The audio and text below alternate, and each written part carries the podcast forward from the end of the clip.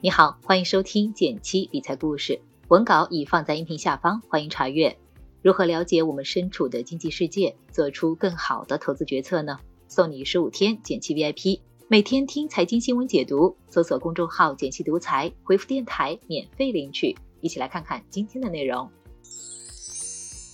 前段时间，舅舅退休时提取的一笔十万公积金到账了，本应该是件开心的事儿。但他烦恼不知道该怎么处理这笔钱。他说啊，年前买的银行理财还浮亏着，年后入了股市更别提了。现在还有什么能保本的产品吗？今天我们就来盘一盘市面上保本产品，再给舅舅安排一下资金。还是要提示一下，文中盘点的保本产品指的是亏损概率极低的品种，产品仅为科普分享，不构成任何投资建议。第一笔钱，现金管理，应付日常消费。有两个选择：宝宝类的基金和银行活期理财。优点是灵活支取，可以直接用来消费；缺点也比较明显，收益较低，有提取上限。舅舅一家平时的花销不大，买菜做饭都自己动手。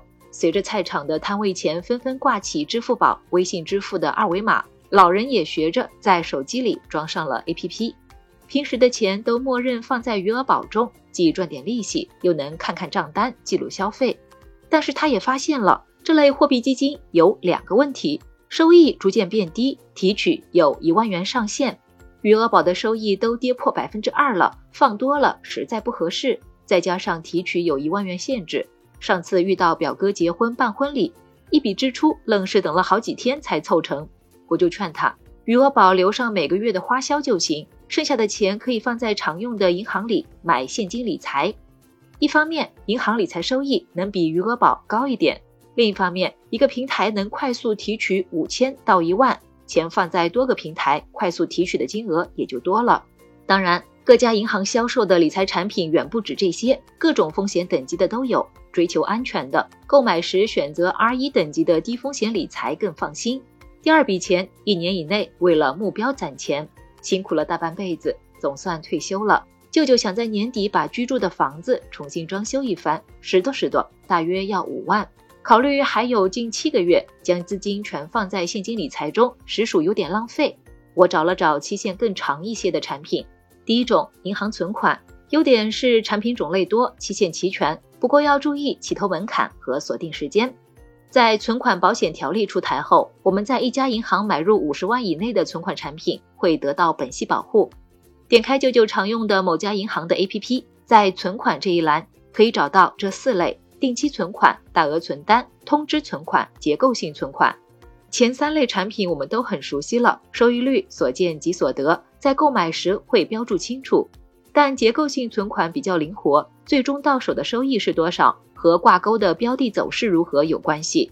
运气好了会有意外之喜，运气不好起码本金还在。另外。不同产品的期限、起投金额都不一样。我跟舅舅说，别为了多赚点利息，把资金安排搅乱了，还得考虑产品期限和目标计划的匹配度。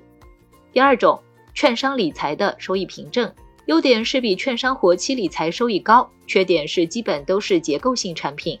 其实除了活期理财，券商中也有期限更长的产品，收益凭证，一个月到一年的都有。它可以理解成是证券公司用自己的信用向我们借钱，然后约定期限还本付息，因此风险系数很低。大券商在安全性方面拥有更大的优势。不过收益凭证也很爱挂钩各类标的，所以收益率差异很大，可别看见高收益就轻易买喽。第三笔钱一年以上，考虑长远规划。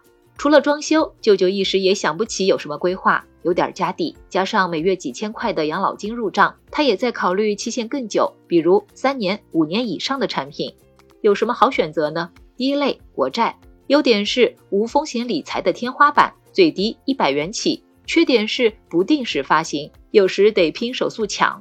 国债就是国家向你借钱，打了张欠条，安全度自然不用说。说到这，舅舅笑着。这我熟啊，上世纪买卖国库券还赚过钱呢。